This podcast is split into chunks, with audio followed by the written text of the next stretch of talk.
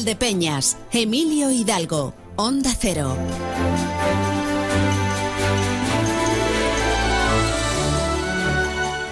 Curvo. Curvo, quiero decir, es que he enlazado yo, estaba yo aquí terminando de... Ha acabado Javier Ruiz Taboada diciendo, esto es un chiste muy viejo, muy antiguo, ¿no? El boomerang que no vuelve se llama palo, palo curvo. No es cualquier tipo de, palo, es un palo curvo, ya puestos a especificar. Más que nada porque tú lo lanzas pensando que va a volver y si no vuelve, necesitas luego a lo mejor detallar cuál era tu palo. Bueno, o no, si no quieren detallar el palo, pues no. Ya palos hay muchos, ya nos vamos llevando los que haya que llevarse. Hoy vamos a intentar que no haya palos. ¿Y cómo lo vamos a intentar? Pues, pues intentándolo, o sea, dando agilidad a esto y teniendo cabida a todo y un poquito más. O sea, comienzo por, todo. Temas de actualidad que nos llaman la atención. Pues miren, eh, hace bastante tiempo Sí, bastante tiempo, mucho, mucho tiempo. Eh, la Fundación Legado Bustillo era una fundación que estaba muy presente.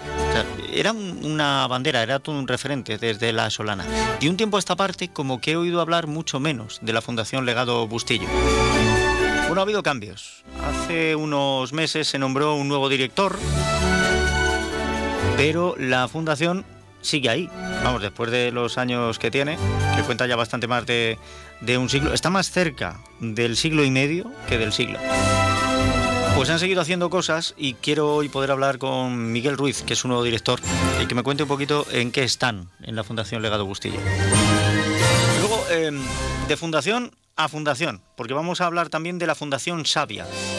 Este ha sido el último colectivo hasta donde yo tengo conocimiento, que se ha posicionado en contra de ese proyecto de investigación del neodimio, que llega desde Quantum Minería y que viene siguiendo pues, los mismos pasos que siguió en su momento la extracción de monacita, aquello de las tierras raras. Pues vamos a hablar con el patrono de esa fundación, con Ángel Carmelo Simón, para que nos cuente un poquito qué es lo que hay en ese proyecto de investigación y sobre todo qué es lo que eh, les motiva a dar ese paso y posicionarse en contra. Ya lo hicieron también con, con, la monacita, creo recordar. Pero bueno, hablaremos con ellos y que nos cuenten también su punto de vista, que ya les digo, la nota de prensa que remitieron a los medios son muy contundentes. Y luego, eh, quiero recuperar el espacio que ayer no pudimos tener y que es de vital importancia para mucha gente, que es el espacio de ofertas de empleo. A ver si hoy podemos contar con Alba Sánchez Rubio ella es técnica del área laboral del Centro de la Mujer. Pasaremos también por en tu cocina o en la mía, a la mejor hora, pues ya claro, segunda parte del programa y estas cosas, pues cuando empieza a apretar el hambre, pues vendrá María del Mar Marqués para darnos una de esas recetas tradicionales de cocina. Y luego vamos a disfrutar también con Santos Neira en la sección Entre Renglones. Lo que era Don Quijote entre renglones, ahora es Entre Renglones, simplemente y además em, ya nos dibujó un poco por dónde va a ir ahora la sección. La pasada semana nos dijo que ahora se iba a dedicar a cuentos y me parece que vamos a empezar por los cuentos de los hermanos Grimm. Bueno, de cualquier manera por el cuento que él quiera. Reciban el cordial saludo de quien les habla, Emilio Hidalgo. Les recuerdo que tenemos un número de WhatsApp 649 32 89 54. 649 32 89 54 y dicho esto, vamos de cabeza a los titulares para que quede tiempo a todo. Y ahora sí, titulares en los que volvemos a saludar a María Ángeles Díaz Madroñero. María Ángeles, bienvenida, ¿qué tal? Buenos días, bien. Has llegado justo, has llegado justo. Justo a la hora de los titulares. No, justo a que hoy es San Antón, hasta hoy Pascuasón. O sea, todavía, todavía no quedo mal del todo si te digo feliz año. Compañera, Gracias. Ya está. Eh, ¿Cómo ha sido la, vuelta? O sea, la llegada a la radio en 2024, ¿ha estado bien? Sí, sí, sí. Ya está. Bien, primer titular, sí. Eh, dame más. Más. Hoy estamos muy atentos a eh, un acto que ha tenido lugar eh, esta mañana en la capital de la provincia y que afecta a todos los pueblos, incluidos los de nuestra comarca, y es la toma de posesión del nuevo subdelegado del Gobierno en Ciudad Real, David Broceño, en un acto eh, que ha tenido lugar, como decimos, en la capital de la provincia y que ha contado, entre otras autoridades, con la presencia de la delegada del Gobierno en Castilla-La Mancha, Milagros Tolón, aparte de pues, autoridades provinciales y municipales. Bien, me está costando memorizar el apellido, Broceño. O sea, si hubiera sido Bro, lo dejas en Bro y ya está. David Bro, ¿eh? Bueno, venga, más cosas, más. Más cosas. Vamos a hablar también de la denuncia formal que ha presentado el sindicato UGT ante la Inspección de Trabajo y Seguridad Social alertando sobre el abuso de contratos parciales y horas complementarias en el sector de ayuda a domicilio en la provincia. Y no dejamos los temas relacionados, eh, pues eh, de alguna manera con polémicas que ya llevaban abiertas un tiempo. En este caso, la que tiene que ver con el agua, porque los regantes de las comunidades de usuarios de aguas subterráneas del Alto Guadiana han presentado un escrito ante el eh, presidente de la Confederación Hidrográfica, Samuel Moraleda, y la ministra para la Transición Ecológica y el Reto Demográfico, Teresa Rivero. Expresan su malestar y su preocupación por los recortes en esas dotaciones de agua, pero además rechazan eh, eh, la situación, se niegan a más recortes porque dicen que todo esto está en manos de la mala gestión que hace el organismo de Cuenca. Estamos ahora mismo viviendo una situación hídrica bastante complicada, sobre todo en esta zona, pero también estamos viviendo una situación política en la que se permite aprobar pues, algunas leyes que no habrían cabido en el imaginario del pueblo antes. Lo mismo sería momento de prohibir por ley la sequía. O sea, yo prohibía por ley la sequía y ya está. Hacía una ley, ya, prohibida la sequía. Y, y, ya. Y te mueres de sed igual, pero, pero está prohibido. Más más cosas. Eh, también tenemos que decir que ya tenemos fecha para eh, una de las eh, propuestas estrella del carnaval, aunque todavía nos queda un poquito por delante, del carnaval 2024 en Valdepeñas, que es la fecha para la gala de, de Drag Queen, la más Queen ciudad de Valdepeñas, que va a ser el 10 de febrero. Muy bien. ¿Y alguna otra cosa? Seguro que te queda alguna por ahí. De momento nada no, más. Pues ya está. Pues, oye, escucha, pues si no te queda, no te queda.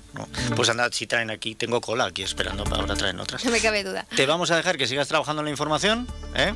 Lo mismo te sirve del de legado Bustillo, de la Fundación Sabia, lo mismo te sirve algo. ahora estoy muy atenta a lo que te cuenten. Y a las 2 menos 20 te recibimos, compañera. Hasta luego. Muchas gracias. Pues eh, ya tenemos de nuevo a María Ángeles Díaz Madroñero y como digo, tenemos haciendo gol aquí a compañeros de otras emisoras que nos quieren contar lo qué y lo cuánto. A ver, eh, saludos compañeros, ¿qué tal?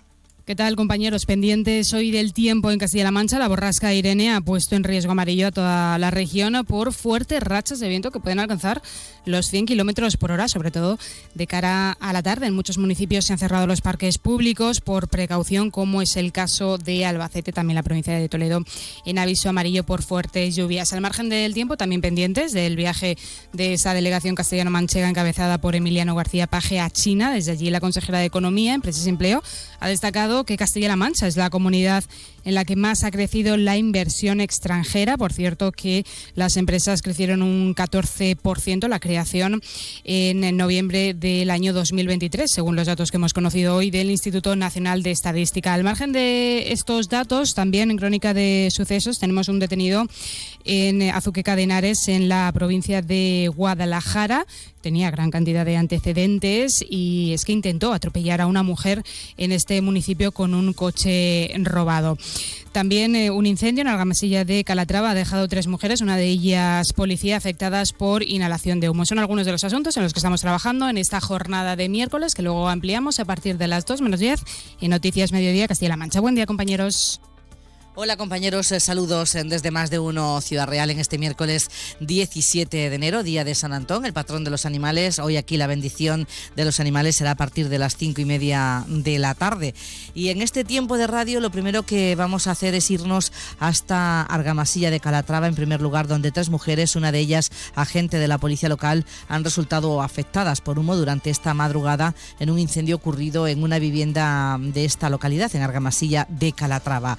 Y Enseguida queremos hablar con la OCU, la Organización de Consumidores y Usuarios, porque muchos consumidores están recibiendo estos días eh, sus facturas eh, de luz y se muestran sorprendidos al ver que se les aplica un IVA del 10%, el vigente desde este año 2024, en vez del 5% que estaba en 2023, que es cuando se realizó el consumo. Avanzamos los contenidos desde la emisora de Alcázar de San Juan en este miércoles, donde vamos a saludar enseguida en riguroso directo al portavoz de la oposición en el Ayuntamiento de Alcázar de San Juan, el popular José Antonio Navarro Palomo. Con él repasaremos toda la actualidad municipal desde el prisma de su agrupación política. Para dar paso a continuación a Pablo Pichaco, conocido biólogo, investigador medioambiental y que va a ofrecer este viernes en la sede del Ateneo de Alcázar de San Juan una interesante eh, conferencia sobre ese pasado ligado a que hubo un mar sobre toda nuestra llanura manchega y en concreto el nombre con el que ha titulado la conferencia es La crisis salina del Mediterráneo y las consecuencias en las lagunas de La Mancha. Va a ser este viernes a las 8 de la tarde la sede del Ateneo y Pichaco dará eh, pistas y claves sobre los contenidos. Eh, ya en la segunda parte del programa nos acercaremos hasta el Toboso, Patria de Dulcinea, Mancha Toledana, porque van a celebrar a partir de mañana el carnaval más tempranero del año. Y en la salud es lo que importa. Hoy estará con nosotros el doctor Javier Célix, que es eh, miembro del equipo de oftalmología que dirige Fernando González del Valle en el Hospital Mancha Centro, pero además actúa como vocal de la Junta Directiva de SECOIR, que es la Sociedad Española de Cirugía Ocular Implanto Refractiva, eh, donde muchos oftalmólogos del país eh, concluyen novedades y avances en materia de todo lo que tiene que ver con la córnea y estos aspectos tan particulares de la oftalmología que llevamos a gala en Alcázar de San Juan. Pues gracias compañeros por este resumen. Gracias a Eva Bonanú Martínez Abascal desde Toledo, a Consoli Romero desde Ciudad Real y a Marcos Galván desde Alcázar de San Juan. Momento este para cambiar de argumento. Y para echarle un vistazo a la información del tiempo, nos informa desde la Agencia Estatal de Meteorología Marta Alarcón. Buenas tardes. Muy buenas tardes. En la provincia de Ciudad Real tendremos aviso amarillo por fuertes rachas de viento debido al paso de la borrasca Irene, que dejará lluvias y chubascos. Las temperaturas descenderán quedándose en valores de 17 grados en Almadén, 15 en Manzanares y de Mielo, 14 en Ciudad Real, Alcázar de San Juan, Puerto Llano, Valdepeñas y La Solana. Y de cara a mañana seguiremos con cielo nuboso cubierto con lluvias y chubascos. Las temperaturas máximas subirán alcanzando 16 grados en Almadén, 15 en Ciudad Real, Alcázar de San Juan, Manzanares, Puerto Llano y de Mielo, 14 en Valdepeñas Peñas y La Solana. El viento será de suroeste, es una información de la Agencia Estatal de Meteorología. Pues gracias a Marta Alarcón, gracias a la EMET. Estamos teniendo precipitaciones.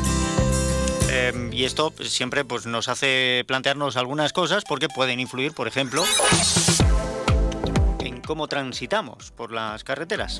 Y precisamente tenemos que interesarnos también por el estado de la circulación en las carreteras de la provincia de Ciudad Real y para ello vamos a la Dirección General de Tráfico. Alejandro Martín, buenas tardes. Muy buenas tardes, ¿qué tal? En estos momentos estamos pendientes en una carretera afectada porque van a encontrar pavimento deslizante por lluvia en esta carretera, en la A4, a su paso por Consolación, desde el kilómetro 185 hasta el kilómetro 245, hasta la altura de Viso del Marqués. Mucha precaución si van a circular por esta A4. Gracias Alejandro Martín, gracias Dirección General de Tráfico. Ya saben que tienen que moderar la velocidad y habiendo balsas de agua en la calzada, eh, pues mucho cuidado. Y sobre todo, si es posible, no cogerla solo con las ruedas de un lado. Es mejor cogerlas con las cuatro ruedas, pero siempre con precaución.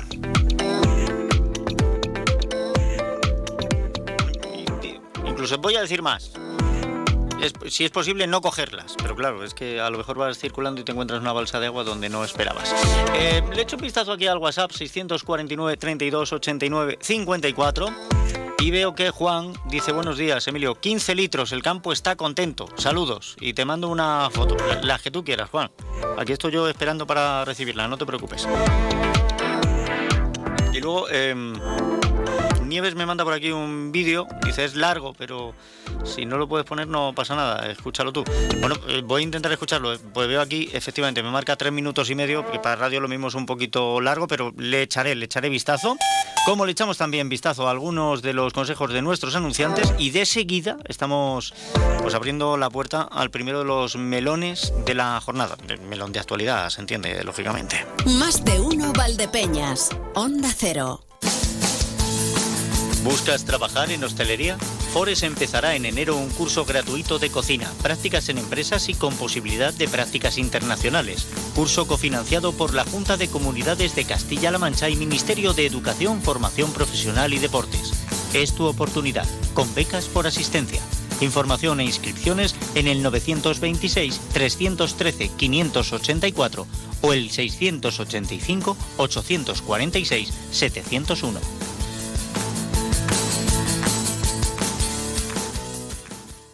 Si eres de los que alargas el brazo para ver bien el móvil, deja de procrastinar y ven a Multiópticas. No pospongas más ponerte gafas progresivas. Gafas Mo progresivas de alta tecnología con fácil adaptación a cualquier distancia. Solo en Multiópticas. Multiópticas, Escuelas 59 en Valdepeñas y Cervantes 36 en Villanueva de los Infantes. Número uno en servicios ópticos. Cuando una empresa contrata a una persona joven, a una mujer o a una persona mayor de 45 años porque cree en su compromiso y ganas de trabajar, contribuye a crear una sociedad más justa con oportunidades para todos y todas. Mejorar la sociedad está en tu mano. Súmate al reto social y empresarial de Cruz Roja e incorpora tu empresa al talento. Iniciativa financiada por el Fondo Social Europeo, Ministerio de Trabajo y Economía Social y Ministerio de Derechos Sociales y Agenda 2030. Escuchas Onda Cero, Valdepeñas, te mereces esta radio. Muchas veces hablamos de historia, de historia en, nuestra zona y la verdad es que tenemos algunos yacimientos arqueológicos que nos llevan a muchos años atrás. El capítulo más recientes, pues oigan, en el siglo XIX tenemos por supuesto también el 6 de junio ¿eh? y, la derrota a las tropas, bueno, la derrota, por lo menos el retraso de las tropas napoleónicas que llegaron tarde a Bailén y eso sí que supuso una primera derrota y muchos otros capítulos. Pero en la intrahistoria de nuestros municipios también hay algunas fechas y algunos datos que son muy importantes. Y si yo les hablo de don Francisco Javier Bustillo y Mena, pues a lo mejor hay gente que no sepa quién es, pero fue un caballero que dejó en testamento em, algo que luego se convirtió en una fundación. Mm, de beneficencia particular en sus orígenes, o por lo menos em, esto comienza a finales de octubre de 1882, antes de llegar la guerra civil, el Ministerio de Gobernación le otorga em, ese, ese carácter de beneficencia particular, Estoy hablando de la Fundación Legado Bustillo, legado porque ese es el legado que dejó este caballero, que tiene desde hace mes y medio, dos meses y medio, no llega a tres, eh, un nuevo director. Y quiero saber hacia dónde camina esta fundación, quiero saber cómo ha cogido el relevo este director y, que me cuente un poquito de todo lo que tienen por allí. Don Miguel Ruiz, bienvenido, ¿qué tal? ¿Cómo está? Buenos eh, días o buenas tardes, eh, encantado, bien, fenomenal, es decir, con ilusión con ganas y, con una fuerza tremenda de, y una responsabilidad de ponerme al frente de una institución tan, tan antigua, tan potente y tan valiosa como es la Fundación Legado Bustillo. Eh, he estado tentado de felicitarle el año, pero me he acordado que hoy es San Antón y hasta San Antón Pascuasón, lo cual ya a partir de hoy pues ya no, ya no tiene mucho, mucho sentido. Pero em, es cierto que el tiempo carece de, esa significancia cuando uno mira pues una fundación como Legado Bustillo que tiene sus orígenes hace más de 140 años, se dice pronto esto.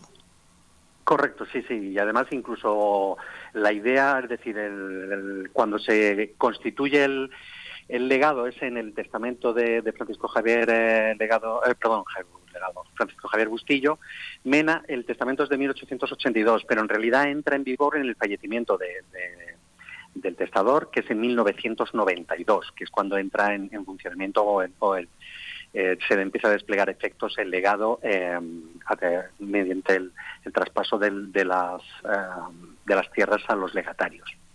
Y esto se produce en 1992. ¿En 1992? No, perdón. 1892. decía yo, pues sí que vivió 110 años más que su testamento. No, no, no. no, 10 añitos más, 10 añitos más. 10 añitos más, correcto, sí. A partir de esa, de esa fecha es cuando el legado eh, eh, entra en, vigor y, bueno, pues hay una serie de disputas legales eh, que forman parte de la leyenda y la historia del, del propio legado Bustillo. Eh, pero sí que es a partir de entonces cuando empieza a trabajar para los fines eh, el fideicomiso que, que Francisco Javier eh, Bustillo estableció para, para sus bienes. Bien, dentro de lo que sería la fundación em, se tocan áreas que son muy diferentes, pero entiendo muy necesarias, sobre todo en aquella época para esta zona. A día de hoy también lo siguen siendo, aunque quizá a día de hoy algunas de ellas no están igual de bien vistas, porque la fundación se dedica a dar ayudas allá donde hacen falta, dentro de unos rangos y de unos cánones, a generar o, cuidar el empleo, a temas de agricultura y también a coto de caza. Que esto quizá esto último sea un poquito lo más polémico a día de hoy. Bueno, eh, puede ser polémico en cuanto a eh, si lo, miramos desde unos prismas, desde unos valores determinados. Si los miramos desde otros prismas, en realidad no es, no es contradictorio en absoluto. Pero el coto no deja de ser una parte del patrimonio de, la Fundación, eh, que está al servicio de una parte de, la sociedad de, la Solana y de la comarca, eh, y la generación de riqueza de, los cotos de caza es indiscutible. Consecuentemente, todo lo que son la gestión del patrimonio para la consecución de los fines sociales, eh, bienvenido sea. Bueno, em, si pensamos un poquito en la parte en la que ustedes prestan eh, ayudas, que algunas son ayudas asistenciales para personas que lo pueden necesitar, pues en, fisioterapia, en logopedia, eh, pero también ayudas para material sanitario. Esto, eh, ahora le echamos la vista atrás, pensamos en inicios del 2020 y nos damos cuenta lo importante que puede ser este tipo de ayudas. Claro, es decir, las ayudas se, se, plantean desde un punto de vista de cualquier tipo de necesidad, de personas que, que puedan necesitar un tratamiento determinado o, que puedan eh, estar en una situación de, crisis personal en un momento determinado. Y nosotros lo que queremos es aportar luz a esa oscuridad que generan esos momentos de crisis. Eh, las eh, circunstancias son múltiples, personas con, familias numerosas que, necesitan pues ayuda, los hijos, uno, dos o, tres, que nos hemos dado alguna alguna circunstancia pues para mm, ayudas de logopedia, pero pueden ser para terapia ocupacional, pueden ser para piscina, pueden ser para, para muchas, muchas circunstancias. ¿Por qué? Pues porque las necesidades son tantas y tan variadas que nosotros no entramos en, en, en generar lo que es un, un criterio al respecto. Simplemente cualquier persona que pueda necesitar una ayuda para complementar sus tratamientos, nosotros estaremos ahí para, apoyarles. Sanitario, socioasistencial, asistencial, etcétera, etcétera. Y entonces todo esto sí que existen unos reglamentos para, poder acceder a ellos, que estamos abiertos a explicarle a cualquier persona que esté interesada, pues estamos aquí para, trabajar. Pero principalmente para la gente de la Solana, que es donde, donde despliega los efectos la Fundación Legado Bustillo. Perfecto, bueno, es que mm, precisamente eh, lo que se hace, el, legado a dónde va es a eso, ¿no? A beneficiar a, la Solana y a su población, con lo cual este es el objeto. Em, a día de hoy también tenemos un, debate que es em, bonito, bonito hasta cierto punto, que es este de eh, el relevo generacional en el campo. Precisamente eh, mm. una de las labores que llevan desde la fundación es que em, tienen tierras que pertenecen a, Legado Bustillo y que se arriendan para em, la explotación agraria. Eh, no sé ahora mismo en qué en qué situación se encuentran, si tienen a gente joven que, que se quiera iniciar en la agricultura y que encuentre en Legado Bustillo una salida para esto. Indiscutiblemente sí. Es decir, nosotros en La Solana podemos decir que que somos una de las poblaciones que más incorporación al mundo agrario hemos tenido en, el último, en los últimos ejercicios eh, y que gran parte de esa contribución es a través de, las tierras de, la Fundación Legado Bustillo. Nosotros tenemos eh, un patrimonio principalmente en tierras de labor y de, y de monte, es decir, tenemos eh, unos 4.500 hectáreas de, tierra, de los cuales aproximadamente la mitad son tierras de labor y la otra mitad de tierras de monte y bosque, eh, y lo ponemos a disposición de la gente que necesite eh, una tierra para emprender, para emprender, entrar en el mundo agrario eh, ayudar a la gente al progreso, a, crecer y a traer eh, riqueza a lo que son la población de, la Solana. lo ponemos a disposición de todas aquellas personas que tengan esas necesidades. Esto me cambia un poquito el prisma, porque entonces no solo estamos hablando de agricultura. Quiero decir, si en esas tierras de monte hubiera alguien interesado en crear pues algún tipo de, negocio, casa rural, negocio de, em, turismo o actividad en la naturaleza, eh, podría también recurrir al legado Bustillo. Perfectamente. De hecho, nosotros mismos, eh, una de nuestras intenciones es eh, tenemos un, albergue juvenil en el pantano Valle Hermoso eh, y una de las dentro de la presentación del plan estratégico que realizamos la semana pasada, una de las actividades es la creación de una de una granja escuela, que es una, una, instalación a mitad de camino entre lo turístico y lo educativo, y queremos ubicarla allí mismo. Entonces, pero al mismo tiempo disponemos de, muchísima tierra de, monte y, por supuesto, estaríamos dispuestos a, estudiar cualquier proyecto que se nos propusiese. Hay gente pues, que nos ha propuesto eh, desde huertos solares, eh, instalación de aerogeneradores, eh, bueno, pues diferentes vías de, trabajo que, las tenemos abiertas y la gestión del patrimonio es, un, es una obligación, como te decía antes, eh, para, para la búsqueda y la consecución de los fines sociales que es nuestra razón de ser. pues yo eh, se la dejo ahí por si les puede servir, porque yo sé que ahora se está poniendo de moda por, aquí. Es decir, estamos, nosotros estamos abiertos a estudiar cualquier posible eh, vía de, negocio en el sentido de, gestión del patrimonio para, para, obtener los recursos necesarios precisamente para sufragar todas estas ayudas, estas subvenciones o, desarrollar los proyectos que, tenemos abiertos en, en, la Solana y que y otros muchos que queremos abrir. Bueno, pues eh, veremos a ver, porque por aquí, por esta zona, sé, y seguramente lo hablaremos dentro de, de unos días aquí en la radio, sé que se están planteando, entre otras cosas, hacer eh, ciertos cultivos hidropónicos, que, quizá lo que nos falte sobre todo sea el agua, pero qué bueno sería esto también para, para el desarrollo y, el mantener el medio ambiente. Pues em, te cuento que, que, una otra de las de las líneas donde también queremos trabajar y que también los pusimos en el plan de en el plan estratégico que presentamos la semana pasada es la creación de un centro de estudios, centro de estudios civiles, eh, un centro de estudios agrarios y medioambientales.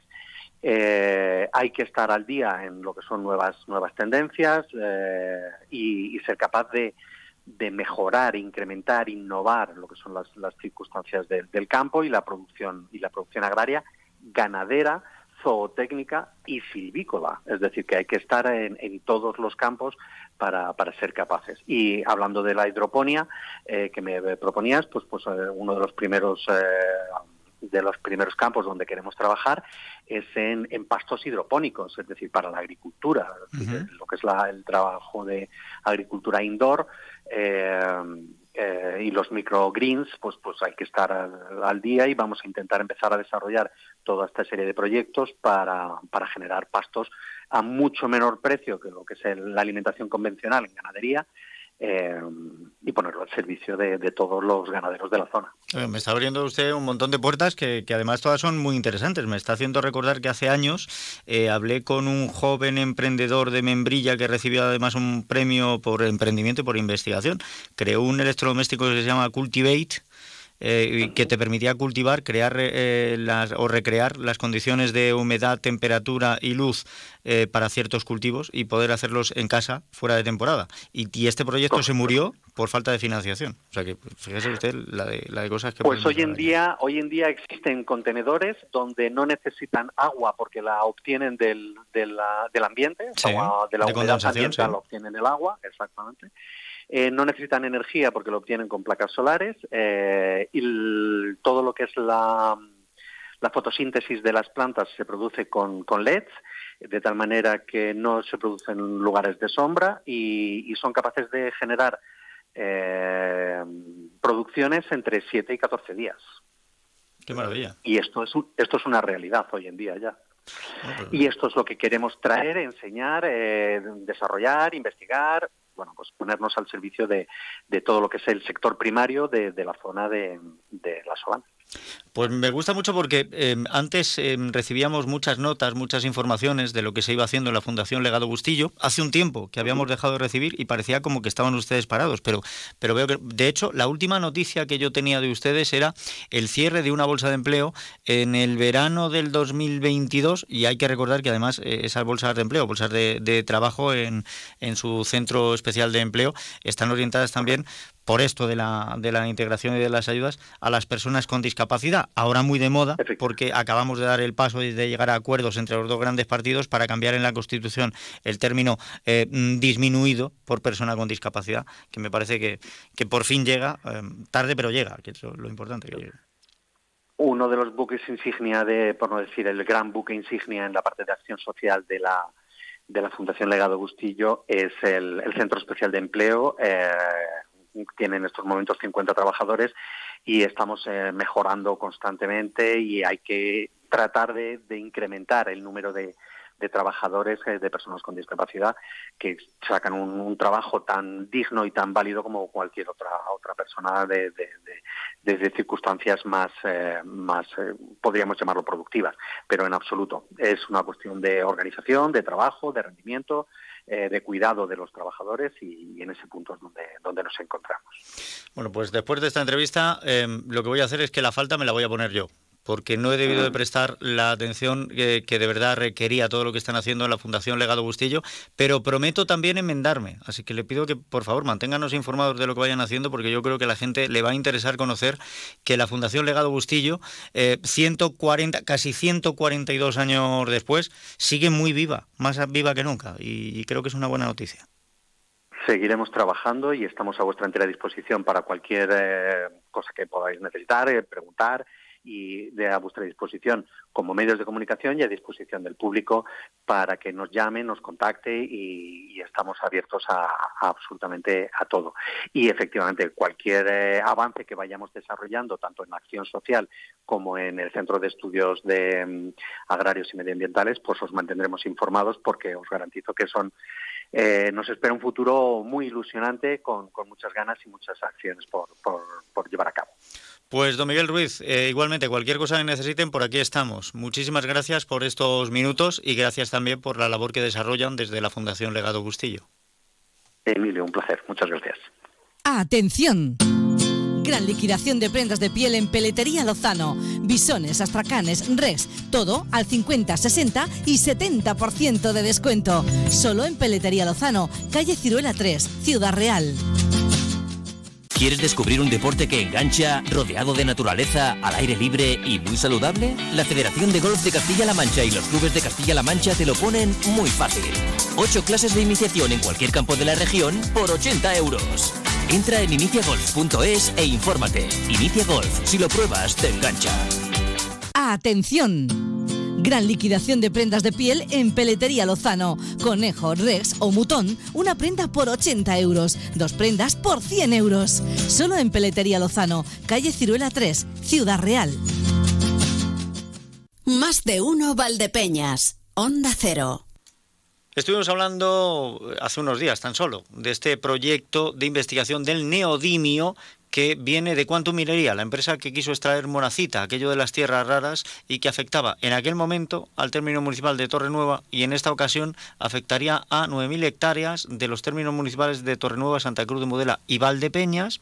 hemos tenido algunos datos más porque parece ser que tendrían que hacer eh, unos pozos con pala excavadora a cielo abierto y claro, esto puede tener algunas consecuencias. No es que lo diga la asociación Sí a la Tierra Viva, no es que lo diga Ecologistas en Nación, es que se suma también la Fundación Sabia y, ponen el acento precisamente en eso. Dicen que habría que realizar en este experimento, contempla, eh, o en este proyecto de investigación, contempla 400 pocillos, 400 pocillos, haciéndolos con retroexcavadora, me parece a mí que se les quedan pequeñas las 9.000 hectáreas. Déjeme que voy a saludar al patrono de la Fundación Sabia. Él es don Ángel Carmelo Simón. Don Ángel, bienvenido. ¿Qué tal? ¿Cómo está? Hola, buenos días, Emilio. ¿Qué tal?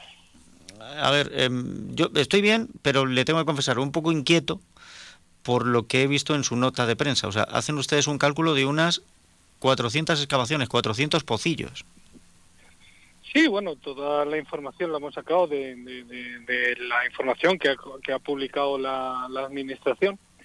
Eh, bueno, pues es otra vez eh, otro proyecto minero que, pues, que intenta eh, entrar un poco sigilosamente y que creemos que choca frontalmente con la forma de, de ganarlos la vida por aquí, en esta comarca. Eh, ¿Qué ámbito de actuación tiene la Fundación Sabia? Porque si, ahora, si ahora se mete alguien un poco a investigar, va a ver que su sede la tienen ustedes en Sevilla y van a decir, hombre, de Ciudad Real a Sevilla dista un tramo, ¿por qué les interesa esto? Me imagino que es que ustedes tienen intereses no solo en Sevilla. Sí, la Fundación Sabia también está muy muy muy actúa sobre sobre cualquier ámbito rural o sea nació para defender los valores rurales la vida en, en los pueblos y bueno pues en, en Castilla-La Mancha también eh, ya hicimos ya estuvimos presente en la anterior eh, intento de, de abrir la mina de tierras raras por cuanto minería y esta vez pues también vamos eh, en esa dirección porque, como ya digo, choca de frente con los valores eh, ambientales y socioeconómicos de la, de la comarca del Campo de Montiel. Precisamente es donde ponen ustedes el acento, ¿no? En el elevado impacto medioambiental que podría tener todo esto, porque además siendo al cielo abierto, pues afectaría a la fauna, y ponen ustedes además como la más afectada la fauna silvestre de la zona. Eh, hay que decir que, estamos encima, eh, me comentaban también desde otros sectores, que la zona donde se quiere hacer este proyecto de investigación del neodimio es una zona de eh, habituamiento del águila imperial, con lo cual nos estamos metiendo en una zona de unas aves que están protegidas.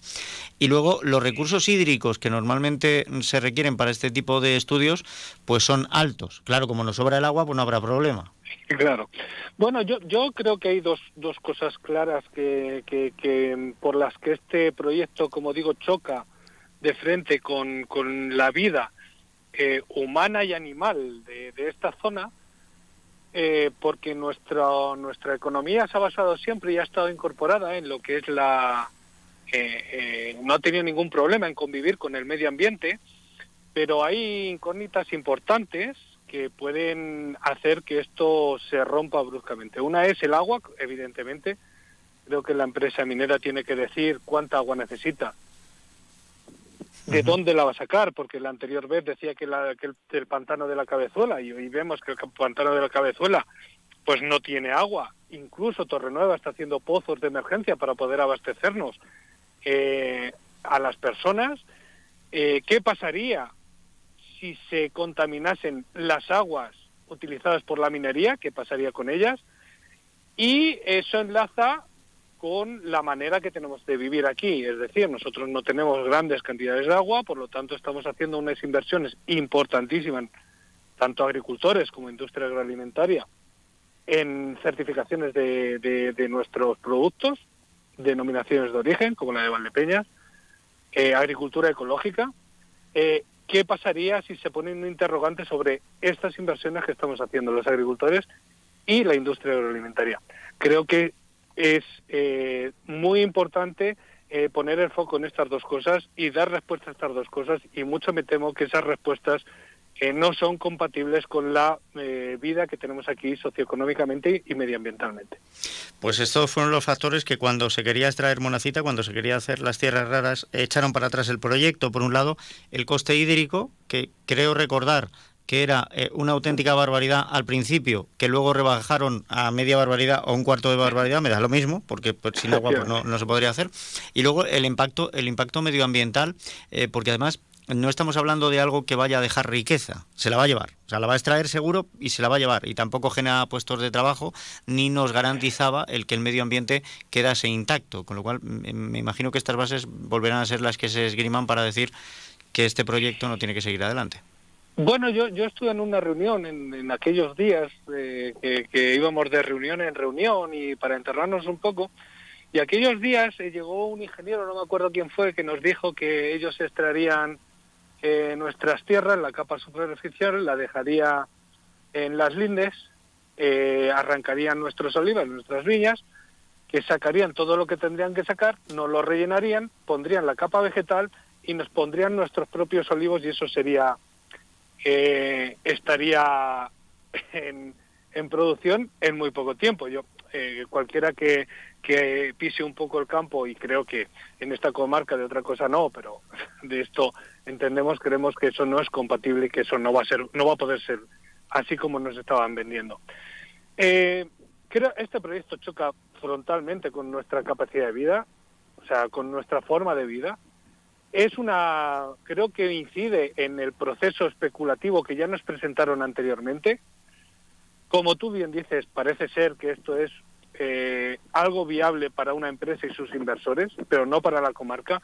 Y creo que así pues es difícil eh, que se encuentren con una comarca, eh, creo, creo al revés, es fácil que se encuentren con una comarca pues muy en contra de este tipo de, de iniciativa empresarial o que es más bien especulativa que otra cosa.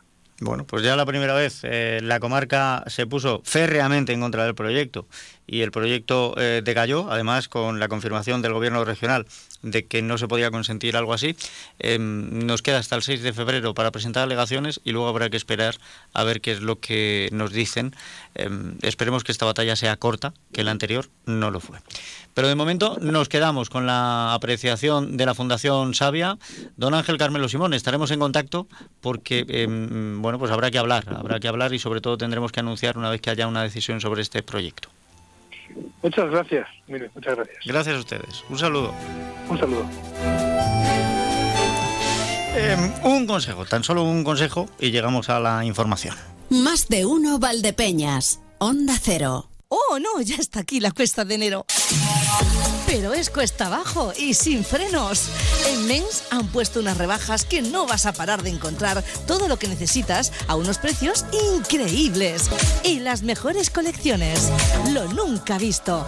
Men's en calle Escuelas 52, Valdepeñas. Es la una de la tarde, mediodía en Canarias.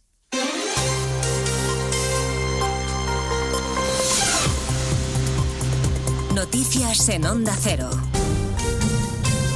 Buenas tardes, avanzamos a esta hora algunos de los asuntos de los que hablaremos con detalle a partir de las dos en Noticias Mediodía, empezando por ese nuevo informe en el que los letrados del Congreso expresan sus serias dudas sobre la constitucionalidad de la amnistía. Sostienen que podría requerir una reforma constitucional y consideran que puede ser contraria además al derecho europeo. Un informe demoledor que certifica, según el portavoz parlamentario del PP Miguel Tellado, la corrupción de Sánchez que ha intentado someter al Parlamento. Ya lo sabían, lo sabían desde el principio y por eso se afanó en colocar a una persona como letrado mayor del Congreso que tragara con lo intragable. El informe de los letrados de la Comisión de Justicia es el informe de la dignidad de los letrados de esta Cámara que se niegan al sometimiento al que Pedro Sánchez pretende eh, someter a todo el mundo y a todo un país. Y mientras los letrados dudan de que la ley sea constitucional, Junts quiere llevarla todavía más lejos para blindar a condenados por terrorismo con sentencia firme y para incluir delitos cometidos desde noviembre de 2011. Se lo contamos a partir de las dos y también lo que sepamos del encuentro que mantienen en el Congreso desde las diez y media de la mañana los negociadores de PSOE y Junts, Santos Cerdán y Jordi Turul, que prefieren no concretar los detalles de lo que están pactando sin mucha transparencia, claro. Insisto, es una reunión de trabajo, lo hemos dicho en múltiples ocasiones. La reunión de hoy es una de trabajo, como muchas más que vamos a tener. Mientras negociamos no comentaremos nada hasta que haya acuerdo o desacuerdo. Pues no hay comentarios, ni del PSOE ni de Junts, sobre lo que se negocia. En Davos, entre tanto, el presidente Sánchez buscará hoy dar imagen de seguridad y fortaleza económica en el discurso que pronuncia ante el Foro Económico Mundial dentro de unas horas. Por la mañana ha dado varias entrevistas a televisiones internacionales, ha mantenido encuentros con directivos de grandes tecnológicas y ha incluido además en su agenda esta tarde un encuentro informal con empresarios españoles. En ese mismo escenario económico, en Davos, la presidenta del Banco Central Europeo, Christine Lagarde, ha dado alguna pista de cuándo podrían empezar a bajar los tipos de interés. En una entrevista en Bloomberg, Lagarde apunta al verano como una opción probable. Estoy confiada en que, salvo que se produzca otro shock importante, hemos alcanzado un punto máximo. Ahora tenemos que mantenernos restrictivos el tiempo que sea necesario para asegurarnos que llegamos al punto del 2% a medio plazo. Les contaremos a partir de las 2 de la tarde las cifras récord de trasplantes en nuestro país, casi 6.000 al año. Seguimos siendo líderes mundiales y hablaremos también de la población cada vez más envejecida en el que hay 10 millones de jubilados aquí en España que hoy han recibido la Carta de la Seguridad Social que certifica la revalorización de sus pensiones. La nómina engorda y los nacimientos en los 11 primeros meses del año pasado no llegaron a 300.000. Es un dato históricamente bajo. Engorda también el salario mínimo. Se firma a esta hora el acuerdo entre el Ministerio de Trabajo y los sindicatos, del que se han descolgado los representantes de la patronal, que critican la imposición de Yolanda Díaz y la ausencia de negociación. Y negociación eh, y decisión, mejor dicho, judicial de hace unos minutos, Arancha Sánchez Vicario, que ha sido condenada a dos años de cárcel por urdir una trama para eludir su deuda de más de 6 millones de euros al Banco de Luxemburgo. Sentencia de un juzgado de Barcelona, Monsevals. El juzgado de Barcelona considera que hay suficiente suficientes indicios que prueban que los condenados descapitalizaron su patrimonio para eludir el pago de los 6 millones de euros que debían al Banco de Luxemburgo por el préstamo que les dio para pagar una multa de más de 5 millones de euros por un fraude a Hacienda. Recordamos que la extenista Sánchez Vicario culpó de la operación a su exmarido, Josep Santacana. La pena impuesta para Santacana, que defendió hasta el final su inocencia y cargó contra la familia de la extenista, ha sido más elevada, concretamente de tres años y tres meses de prisión. Los dos deberán indemnizar a la entidad bancaria con 6,6 millones de euros. Organizaban rituales chamánicos con drogas prohibidas. Hay 18 detenidos en toda España acusados de pertenencia a organización criminal y delitos contra la salud pública. Redacción en Ibiza, Manuel González. En total son 18 los detenidos en Ibiza, Granada, Madrid, Barcelona y Málaga en una operación dirigida por el Juzgado de Instrucción número 43 de la capital de España y la sección antidroga de la Fiscalía Provincial de Madrid. Los detenidos que formaban parte de una red internacional promocionaban y organizaban encuentros con sustancias psicoactivas prohibidas y peligrosas para la salud. Y en los registros se han intervenido, entre otras sustancias, un kilo de mescalina y 60 de ayahuasca que introducían de forma clandestina tras elaborarlas en Colombia. Pues de todo ello hablamos en 55 minutos cuando repasemos la actualidad de este miércoles 17 de enero. Elena Gijón, a las 2, Noticias Mediodía.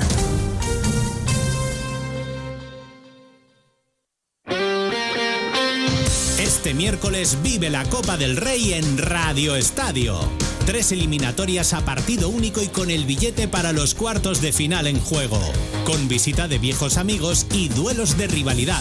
Valencia Celta, Girona Rayo Vallecano y Osasuna Real Sociedad. Este miércoles a las 8 de la tarde, en la web, en la app y en las emisoras de Onda Cero, vive la emoción de la Copa en Radio Estadio. Con Edu García. Te mereces esta radio. Onda Cero, tu radio.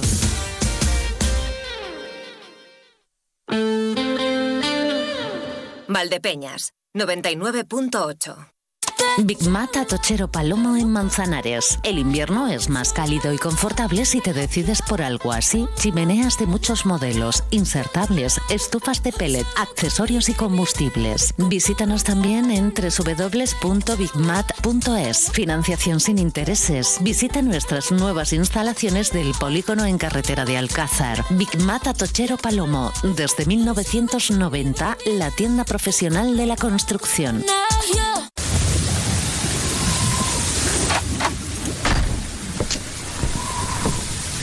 Uh, qué frío hace fuera. Menos mal que en casa estamos calentitos. Con Combustibles La Solana no pasarás frío. Ahorra con el mejor gasóleo de calefacción a domicilio, que mantiene tu caldera en perfecto estado. Llama ahora al 926-633-660 o visita grupocacho.es y olvídate del invierno con Combustibles La Solana.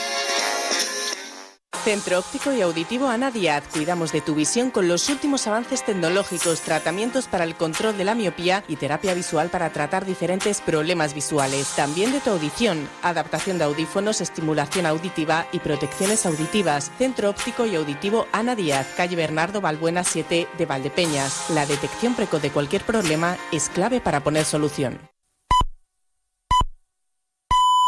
Aquí comienzan los segundos más calientes del día con el gasóleo de calefacción Repsol de Carburantes Peñarroya Energía. Llámanos 926 63 72 87 926 63 72 87. Carburantes Peñarroya Energía. El calor que necesitas día a día. Novios, padrinos, el día más importante de vuestras vidas, poneros en manos de Verdú Ceremonia. Ya está aquí la nueva colección 2024 de novios, padrinos, acompañantes. Verdú Ceremonia, especialistas en Enzo Romano. Te traen estilos renovados, líneas modernas, clásicas, elegancia, exclusividad para que elijas lo que más te guste. Verdú Ceremonia, calle Castellanos 25, Valdepeñas. ¿Buscas trabajo en hostelería? Fores empezará en febrero un curso de camarero profesional en Valdepeñas, prácticas en empresas. Curso cofinanciado por la Junta de Comunidades de Castilla-La Mancha y Ministerio de Educación, Formación Profesional y Deportes. Es tu oportunidad, con becas por asistencia. Información e inscripciones en el 926 313 584 o el 685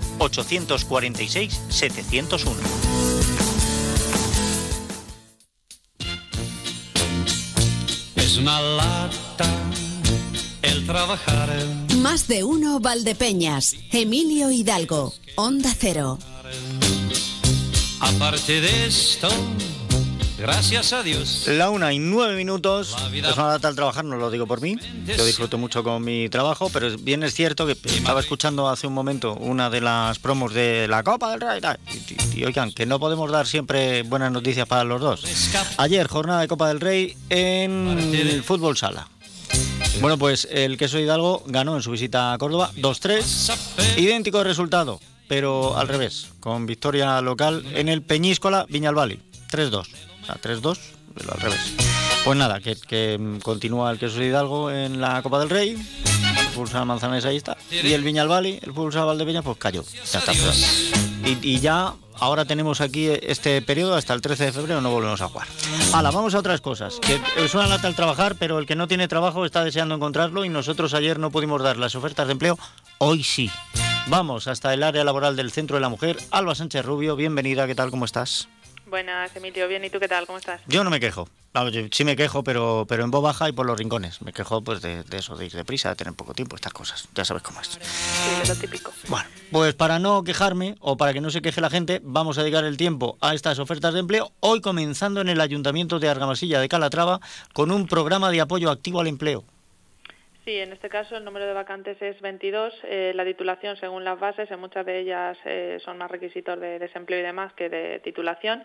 Y hay 10 vacantes para peón, peona de limpieza de edificios, 8 para peón, peona de limpieza viaria, 2 para operario, operaria de mantenimiento, 8 para operario, operaria de parques y jardines y una para coordinador o coordinadora en general.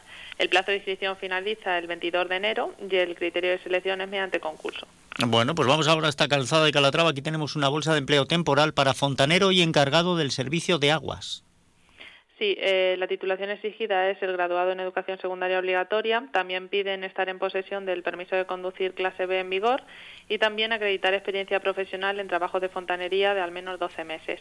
El plazo de inscripción finaliza el 26 de enero y el criterio de selección es mediante concurso. Ya que estamos con bolsas, en Campo de Cristana hay dos, una para auxiliar de información turística y otra para auxiliar de comunicación y edición de vídeo.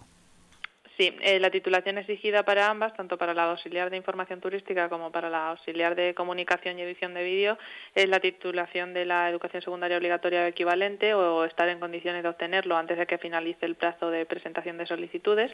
El plazo finaliza el 19 de enero y el criterio de selección es mediante concurso. A mí que me da que alguien está colando un jefe de prensa por la puerta de atrás, ¿eh? Bien, venga, vamos a la Solana.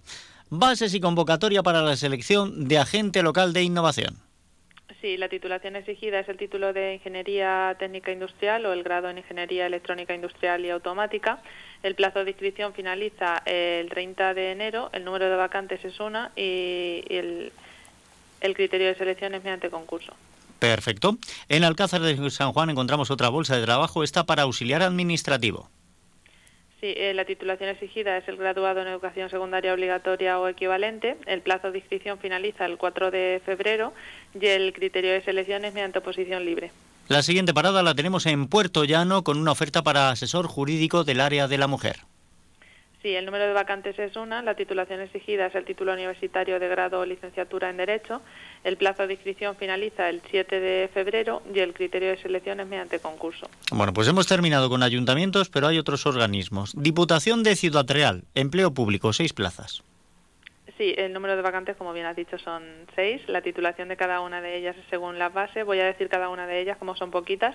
Una plaza de técnico-técnica de Administración General, una plaza de técnico-técnica de medio de informática, otra plaza de ayudante de archivo, dos plazas de técnico-técnica superior en educación infantil y una plaza de operador-operadora técnico-técnica de mantenimiento de informática.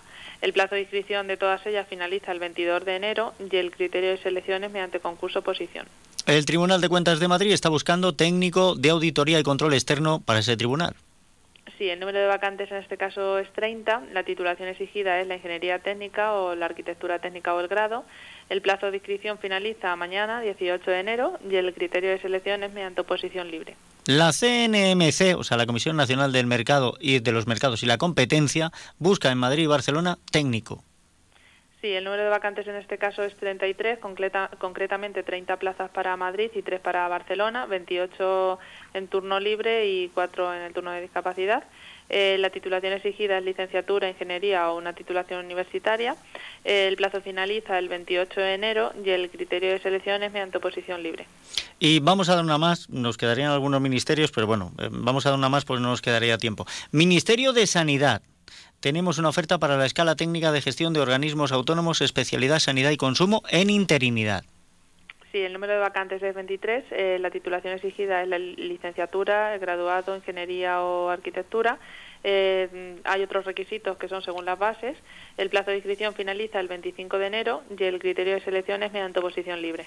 Bueno, pues estas son las ofertas de empleo. Ya les digo que habría también del Ministerio de Transición Ecológica y Reto Demográfico, del de Defensa, del de Hacienda y Función Pública, pero estas que les hemos dado, como las que se han quedado en el tintero, como las que vayan a venir, las pueden consultar en el área de información, em, en el Centro de Información, Innovación y Desarrollo Empresarial.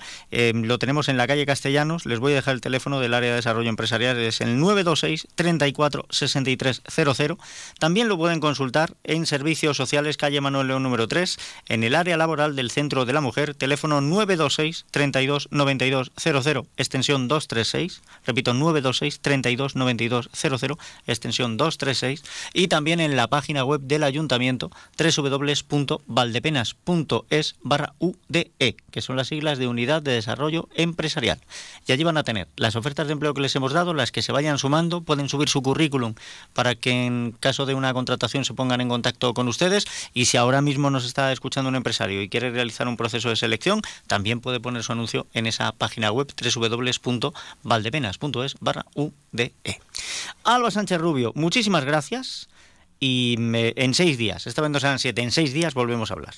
En seis días volvemos a hablar, Emilio. A la que seas buena. Lo mismo digo. Ah, y dicho esto, así con, con este turbo que llevamos, pues ahora ya yo no me corto un pelo y les vamos a abrir la puerta a nuestra sección de cocina, siempre primero con el patrocinio pertinente. En tu cocina o en la mía. Espacio patrocinado por Vinícola de Valdepeñas. Dime tu secreto, ¿cuál es su receta? Dame los ingredientes de este amor. ¿Acaso es fresa? Un poco de. Pues vamos a ponerle sabor al día, que es lo que hacemos los miércoles cuando llegamos a este espacio, en tu cocina o en la mía. Y vamos a ver qué receta tradicional nos toca hoy, según la agenda elaborada por los amigos de Duelos y Quebrantos. Déjeme que tengo que saludar a María del Mar Marqués. Bienvenida, ¿qué tal? ¿Cómo Hola, estás? Pues muy bien. ¿Sí? ¿Todo muy preparado bien. ya Otra para- semanita más por aquí. Otra semanita. Calla, no me lo digas. No me lo digas, que esto se va acelerando, yo no sé qué es lo que pasa. Vamos ya con el ¿eh? mes mediado. Pues más que mediado ya, o sea, fíjate, ¿eh? esto no, que no es normal este No, no, la verdad este es que pasa el tiempo rápido, sí. Ya, la semana pasada no sé quién me decía, dentro de nada estamos ya en Semana Santa y ya guardas el bañador, estás otra vez en Navidad. Digo, pero bueno, ¿qué manía es esta de correr tanto? Ah, venga. Tomémoslo con calma, que además la cocina es una cosa que requiere su tiempo. Sí, sí, sí. Sobre todo paciencia también. Eso. Eh, ¿Hoy con qué receta? Pues ¿sabes qué? Que he traído lo que me ha apetecido. Ah, muy bien, pues me ¿Y parece sabes muy qué me ha apetecido? ¿A qué? Un bizcocho de mi madre.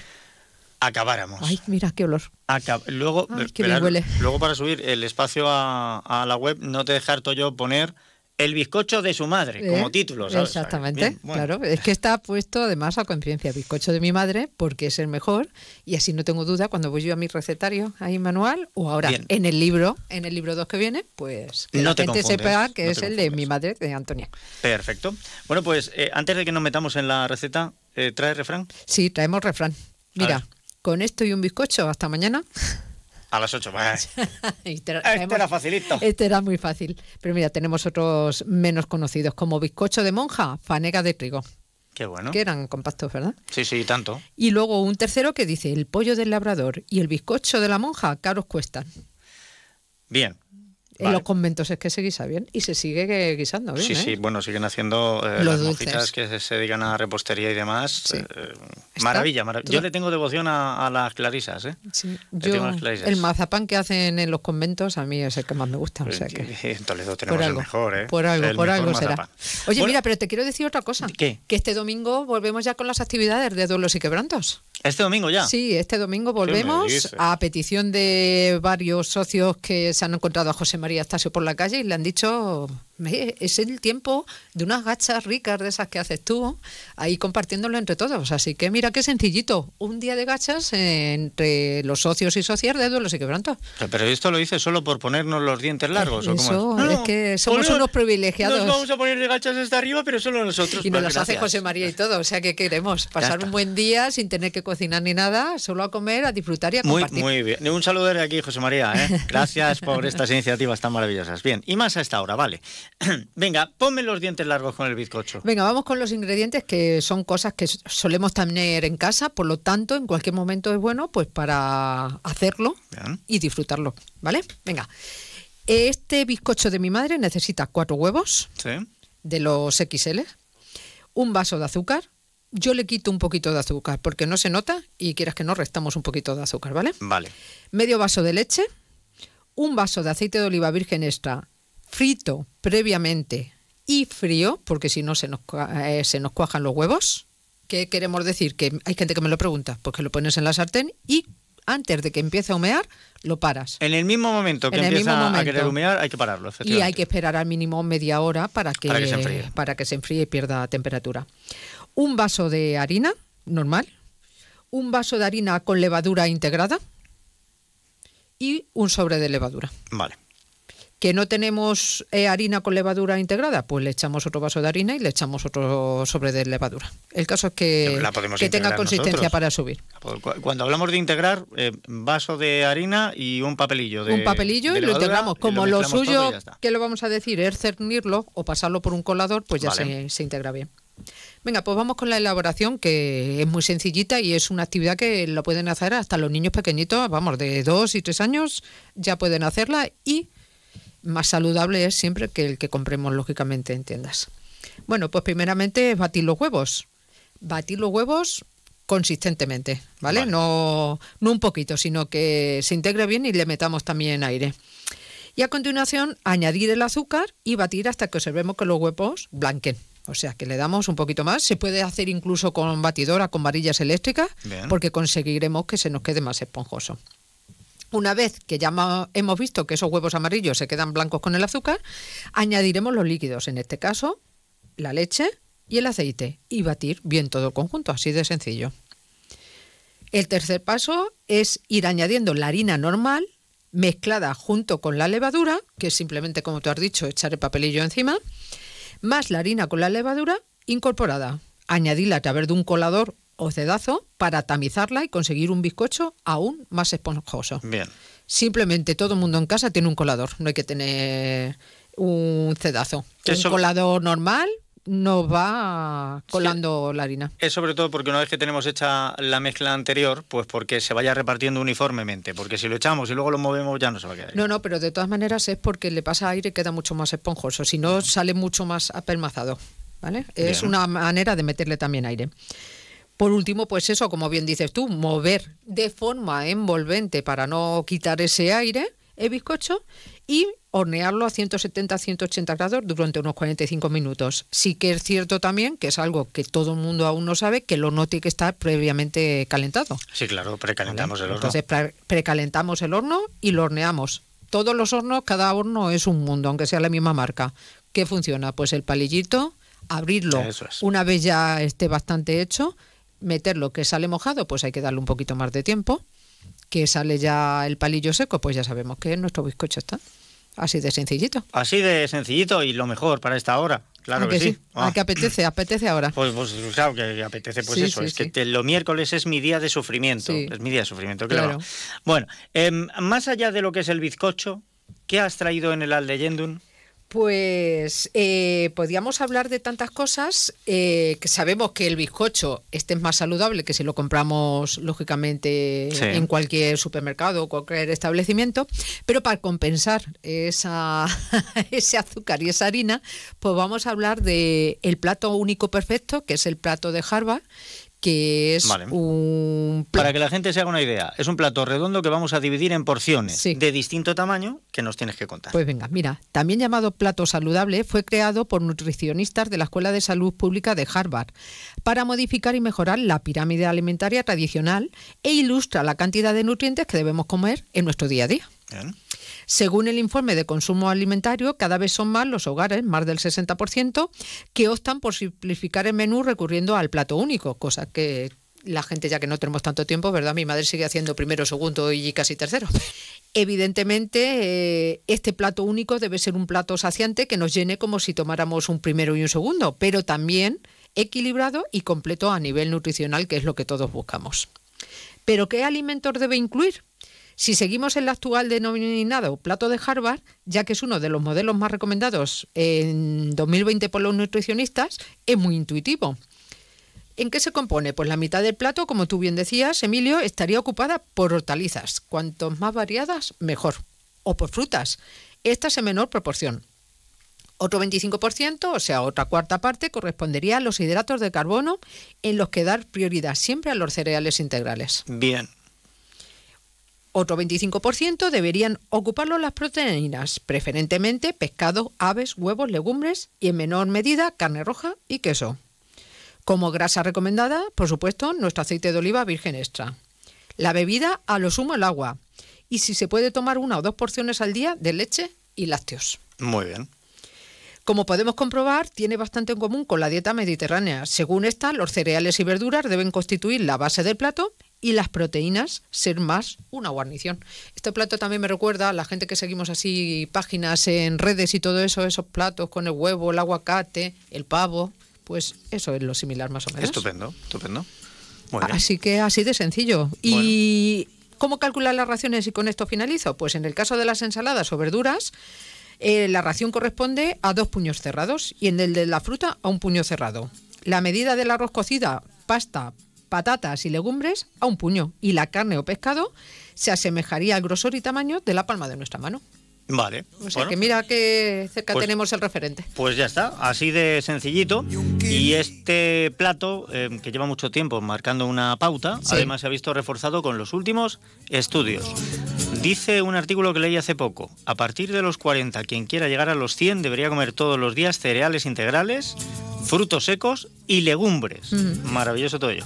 Y hay también un estudio en una universidad americana que es de verdad muy interesante, si pueden búsquenlo y lo leen, porque han relacionado los picos insulínicos con el cáncer de páncreas. Y Mm. dicen que si seguimos con la dieta que tenemos, en el año 2030 será el más prevalente, siendo el que menos supervivencia tiene. Exactamente. Así que vamos a, a los cereales integrales. Me gusta todo eso, quitarnos de, de harinas refinadas y de tal. ¿Por qué? Porque metabolizamos de otra manera, es mucho más saludable. Pues que pases buena semana. Igualmente. Y bizcocho en ristre, nosotros seguimos. Que, que seguir. Un trocito solo pequeño. Solo un trocito, sé buena. Igualmente. En tu cocina o en la mía ha sido patrocinado por Vinícola de Valdepeñas. Vinos Concejal, el vino de tu cooperativa vinícola de Valdepeñas. Pide tu copa de concejal y déjate llevar por su cuerpo, su aroma, su sabor. Tempranillo, verdejo, crianza, reserva, airén, el que más te guste. Y Malala, su frescura y aroma te sorprenderán. En Vinícola de Valdepeñas ya tiene los vinos de la nueva añada. Bebe vinos concejal. Pídelos en tu establecimiento habitual o ven a Cooperativa Vinícola de Valdepeñas, Autovía de Andalucía, kilómetro 198-300. Vinos concejal. Que no te falte en tu mesa. Un día descubres que tienes humedades en techos, paredes, están por todas partes. ¿Qué puedes hacer? Llama a Murprotec. Llama al 930 1130 o entra en murprotec.es. Si con las humedades te las tienes que ver, ¿qué puedes hacer? Llama a Murprotec. 930 1130. Murprotec. Cuidando tu hogar, cuidamos de ti. ¿Y tú? ¿Conoces tus límites? Recalcula tu ruta y prueba a superarlos. Descubre ahora nuevas formas de moverte con el Kia EV9 100% eléctrico con 7 plazas. Kia. Movement that inspires. Ven a Fermamóvil, concesionario oficial Kia en la provincia de Ciudad Real o visítanos en fermamóvil.com. Oh, no, ya está aquí la cuesta de enero. Pero es cuesta abajo y sin frenos. En Mens han puesto unas rebajas que no vas a parar de encontrar todo lo que necesitas a unos precios increíbles. Y las mejores colecciones. Lo nunca visto. Mens en calle Escuelas 52, Valdepeñas. Colival es significado de compromiso, respeto y pasión que nos lleva a ser más que una cooperativa que solo produce unos excelentes aceites. El trabajo diario, la apuesta por la diferenciación, por la economía circular, la búsqueda constante de la calidad, el cariño que le ponemos desde el campo a la cocina, nos hace ser un modelo cooperativo diferente. Colival, hemos estado ahí, estamos y seguiremos estando. Más de uno Valdepeñas. Emilio Hidalgo. Onda Cero.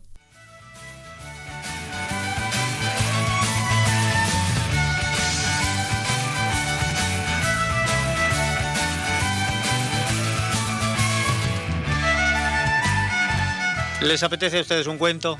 No, pero, a ver, pero un cuento bien, no como los que nos suelen contar. ¿eh? Esto últimamente nos cuentan de cuentos, montones. No, este bien, este bien. O sea, si les apetece, digan que sí. Mudito, tú no digas nada, tú, tú ahí. Venga, vamos a ver este cuento. Eh, les prometimos Hermanos Green. Pero antes de llegar a los hermanos Green, primero saludamos a Santos Neira. Santos, bienvenido, ¿qué tal? ¿Cómo estás? Bien, bien, aquí deseando contar cuentos. Hala, pues vamos a contar de los buenos, de los buenos. No, cuentos infantiles, pero vamos a contárselos a los adultos. Muy bien, muy bien. Cuentos, pa- cuentos para niños grandes. Tamp- eso es. Tampoco les destrocemos a los niños los, los, los cuentos. No, no, lo- los cuentos de los niños siguen siendo maravillosos, perfectos y ahí van a perdurar por siempre, pero es verdad que los grandes pues también tenemos necesidad a veces de algunos cuentos. Sí. Y habías prometido en esta ocasión hablarnos de Blancanieves. Pues sí, hoy quisiera contar este cuento de, de los hermanos Grimm, que fueron dos, dos profesores universitarios alemanes del siglo XIX, como Sí. decíamos el día anterior, en la época del romanticismo, eh, y uno era católico y el otro protestante, calvinista para más señas, ¿qué le vamos a hacer? Eh, Las bueno. cenas de Navidad tenían que ser estupendas. ¿eh? Eh, eh, sí. Sí. Bueno, pues el cuento se llamó Copo de Nieve y lo conocemos eh, por Blancanieves. Eh, recordamos que, eh, bueno, Blancanieves era una princesa que quedó huérfana al nacer y el rey, su padre, se casó más tarde con una bella y malvada mujer que quería eliminar a la pequeña a toda costa. Eh, Blancanieves llegó por casualidad a casa de siete hombrecillos mineros que la acogieron. Eh, un espejo mágico, al que la malvada reina preguntaba por la más bella, delataba una y otra vez la presencia de Blancanieves, quien, tras morder una manzana envenenada, eh, quedó como muerta. Eh, finalmente, y tras la aparición de un príncipe azul, Blancanieves volvió a la vida y la reina bruja murió.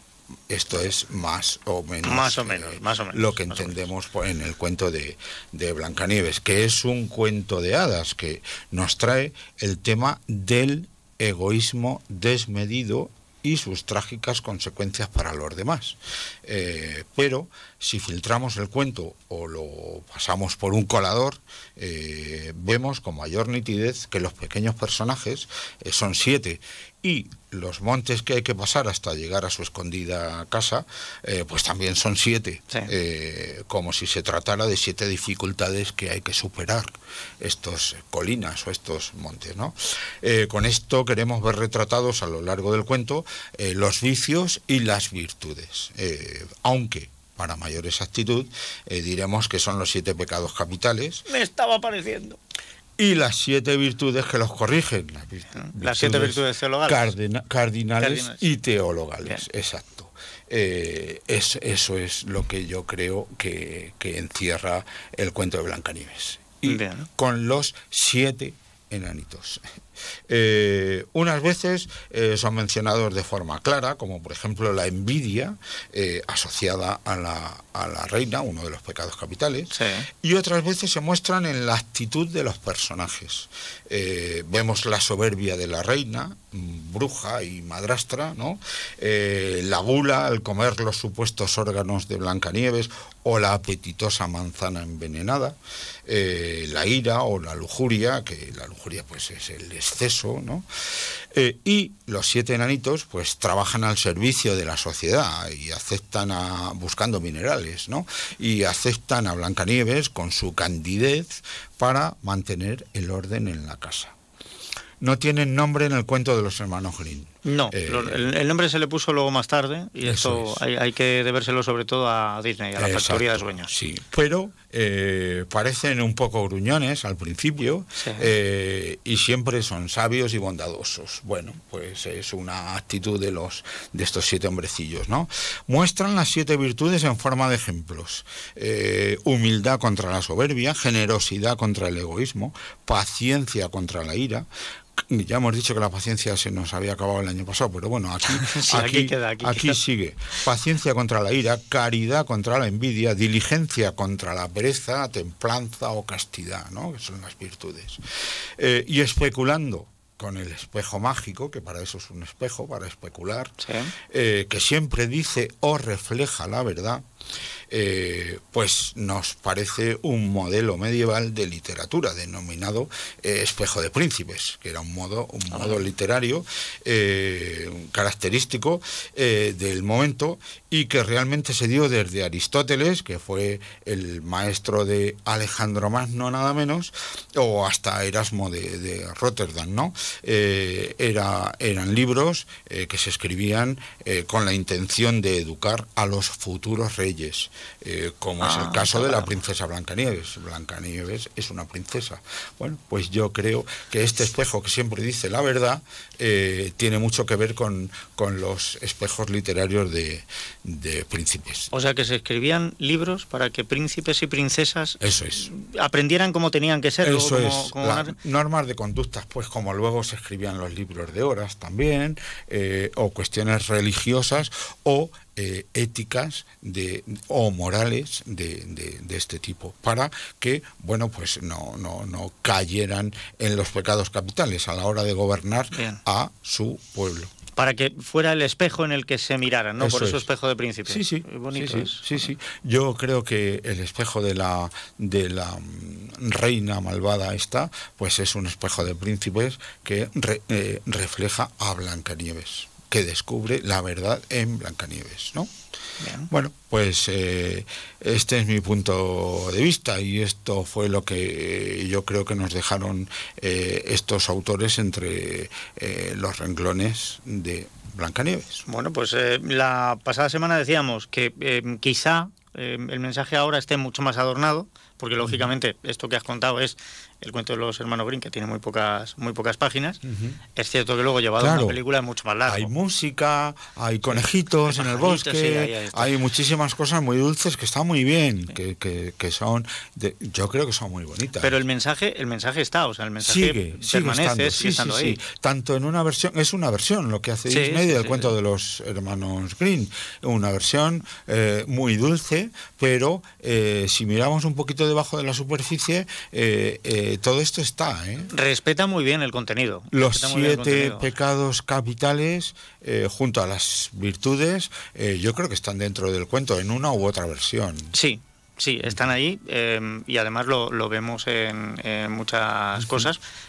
quizá la parte, porque los hermanos Green son muy duros a la hora de contar algunas cosas, que es lo que le va a faltar siempre a Disney, ¿no? En, el, en este caso, la madrastra cuando recibe el corazón del ciervo, pensando que es el de Blancanieves, no lo devora, no se lo come, no, no, no intenta hacer lo suyo, pero, pero bueno, pero el, Al final, en cualquiera de las versiones, es una victoria del bien sobre el mal, ¿no? Bueno, que al final los cuentos y todo este tipo de historias nos ponemos del lado de los buenos eh, porque queremos ser buenos, queremos, eh, y bueno, pues eh, en cualquiera de las versiones el cuento acaba igual, ganan los buenos y pierden los, los malos, que es de lo que va la mayoría de los cuentos. Que es lo que, lo que tiene que ser, que al final ganen los buenos. Sí.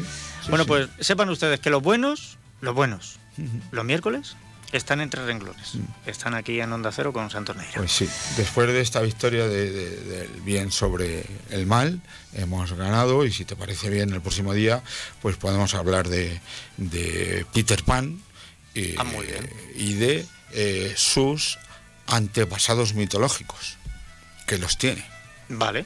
Pues ya está, pues luego, luego le echamos un vistazo. Ya, ya damos el primer salto, porque eh, Peter Pan de los hermanos Green no. No, es un autor inglés eh, con un nombre que no es castellano y no recuerdo eh, en este momento y lo diremos el, el próximo día, pero bueno, el origen está en la Grecia clásica. Ah, mira, pues eh, ahí ya tienen el primer dato. La semana que viene, Peter Pan, el niño que no quería crecer.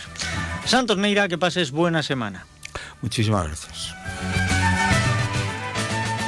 Minuto y medio, escasamente, y llegamos a la información. No se vayan ustedes. Escuchas Onda Cero, Valdepeñas, te mereces esta radio. En Eterno Joyeros ya han comenzado las rebajas. 30, 40, 50 y hasta un 70% de descuento en marcas espectaculares. Aprovecha hasta el 4 de febrero. Es el momento ideal para darte un buen capricho al mejor precio. Ahora sí vas a poder lucir esa joya que tanto deseas. Te estamos esperando en nuestras tiendas y en eterno.com. Las rebajas más brillantes están en Eterno Joyeros.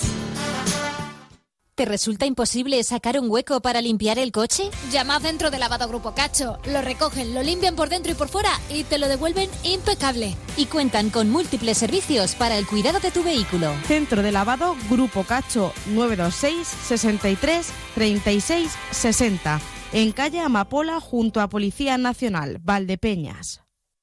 Quesos El Hidalgo. Toda una vida fabricando el mejor queso manchego en cualquiera de sus variedades. Quesos Campo Mancha, con denominación de origen. Autovía Andalucía, kilómetro 172, en Manzanares. Quesos El Hidalgo. Venta directa también en la fábrica los domingos por la mañana.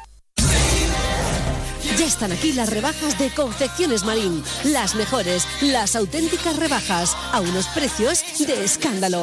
En camisas, jerseys, parcas, cazadoras, pantalones de vestir, informales, punto deportivo y clásico. Y mucho más para toda la familia. Confecciones Marín. Son fabricantes y por eso siempre tienen precios bajos. Pero ahora se congelan. No lo dudes. Ven a las rebajas de Confecciones Marín y verás lo que es bueno.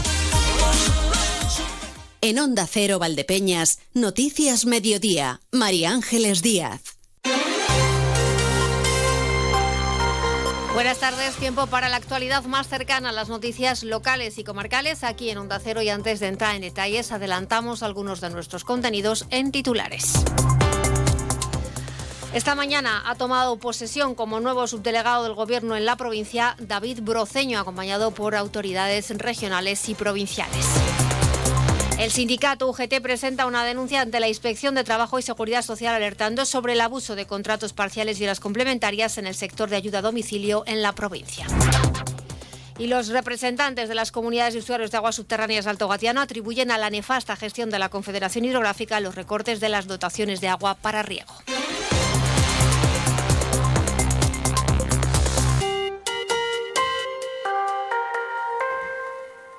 Empezamos contándoles que el Museo del Antiguo Convento de la Merced de Ciudad Real ha sido hoy el, sitio que ha acogido el acto de toma de posesión de David Broceño como nuevo subdelegado del Gobierno en nuestra provincia.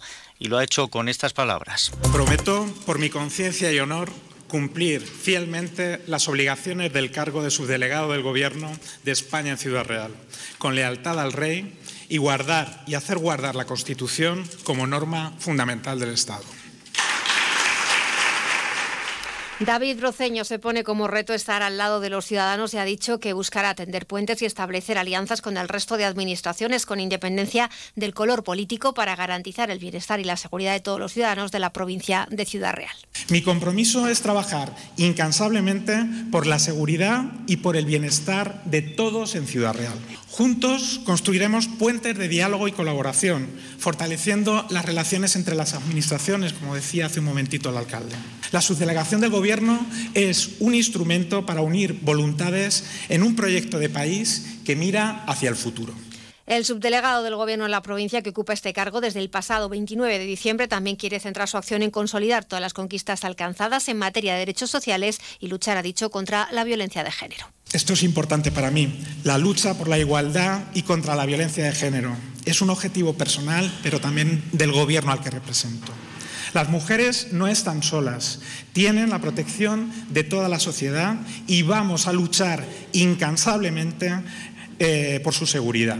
Necesitamos un mundo donde hombres y mujeres sean iguales socialmente, Mientras la delegada del Gobierno en Castilla-La Mancha, Milagros Tolón, se ha mostrado convencida de que Broceño va a desempeñar el cargo con entrega y con el objetivo de garantizar el bienestar y la seguridad de todos los vecinos de la provincia. Por su parte, el vicepresidente segundo de la Junta de Comunidades, José Manuel Caballero, ha pedido al nuevo subdelegado que gobierne para todos, especialmente para aquellos que menos tienen, y también ha aconsejado que a Broceño que huya de la radicalidad y busque el consenso.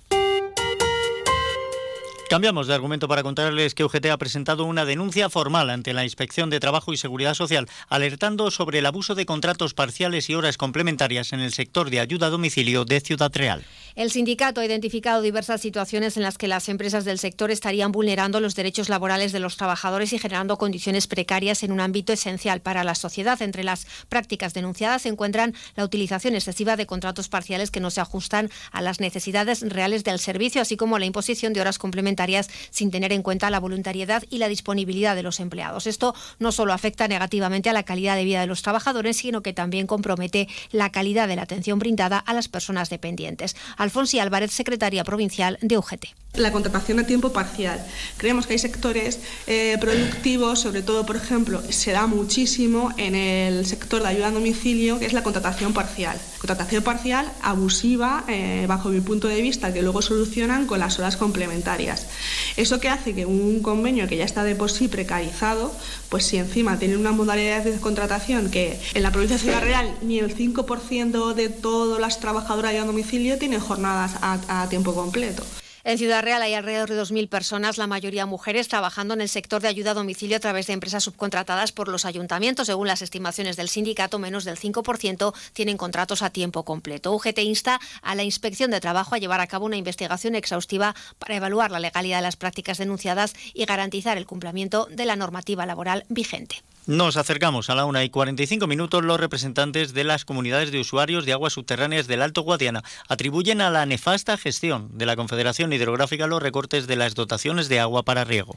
Las cuas del Alto Guadiana, entre ellas las que representan a los regantes de nuestra zona, Mancha Occidental 1 y 2 y Campo de Calatrava y Campo de Montiel, han trasladado por escrito su malestar y preocupación al presidente de la Confederación Hidrográfica del Guadiana, Samuel Moraleda, y a la ministra para la Transición Ecológica y el Reto Demográfico, Teresa Rivera. En el escrito rechazan los recortes cortes de las dotaciones de riego para la presente campaña, argumentando que la única alternativa de un organismo de cuenca al que califican de históricamente obsoleto y en situación de colapso administrativo y piden a Moraleda que deje de responsabilizar siempre a agricultores y ganaderos de la sobreexplotación de las aguas subterráneas sin reconocer que la responsable es la propia Confederación. José Joaquín Gómez, presidente de la Comunidad de Usuarios de Aguas Subterráneas Mancha Occidental 2. La, la Confederación tiene la obligación de atender las demandas históricas que tenemos de concesión de riego que repito, eh, es una concesión que la propia Confederación, el propio organismo de Cuenca ha concedido, pero es verdad que eh, lo que alegamos es falta de gestión. ¿Por qué? Porque creemos que no es de recibo que todavía haya explotaciones que estén sin regularizar.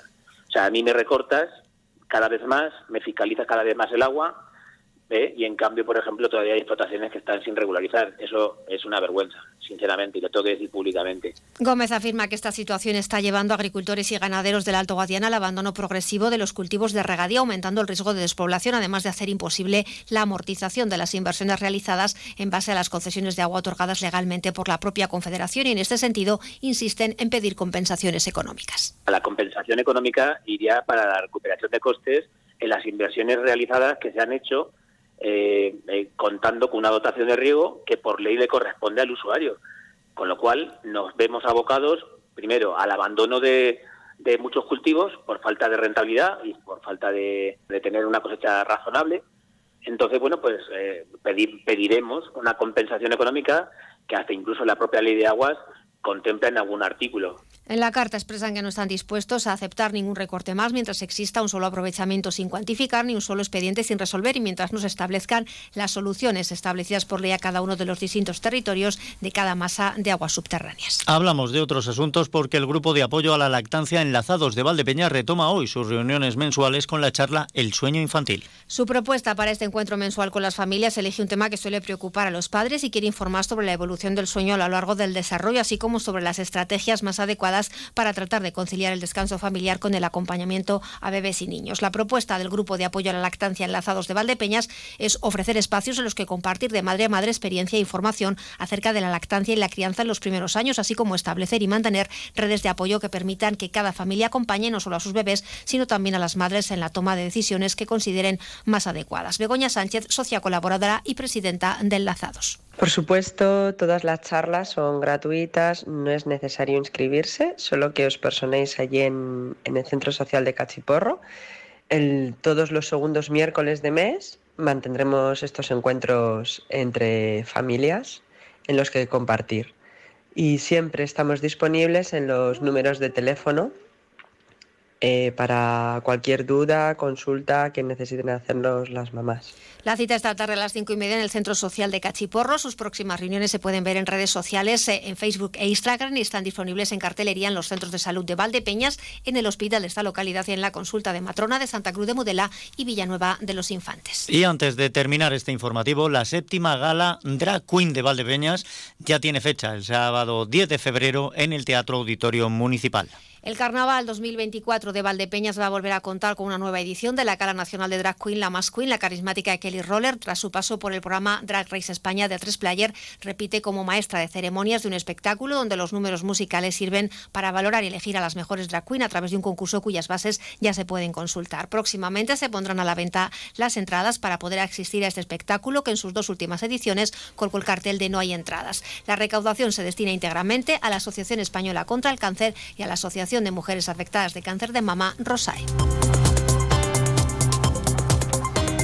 Pues con esa cita a la vista, el 10 de febrero, vamos finalizando nuestro tiempo. Mañana la información de nuestra comarca vuelve a la sintonía de Onda Cero a partir de las 8 menos 5 con María Ángeles Díaz Madroñero. Disfruta del resto de la jornada. Igualmente, hasta mañana. Se despide Emilio Hidalgo, sean buenos, que es de lo poco que sale económico. Y mañana a las 12 y 20 tenemos una cita aquí. Ahora llega la información regional.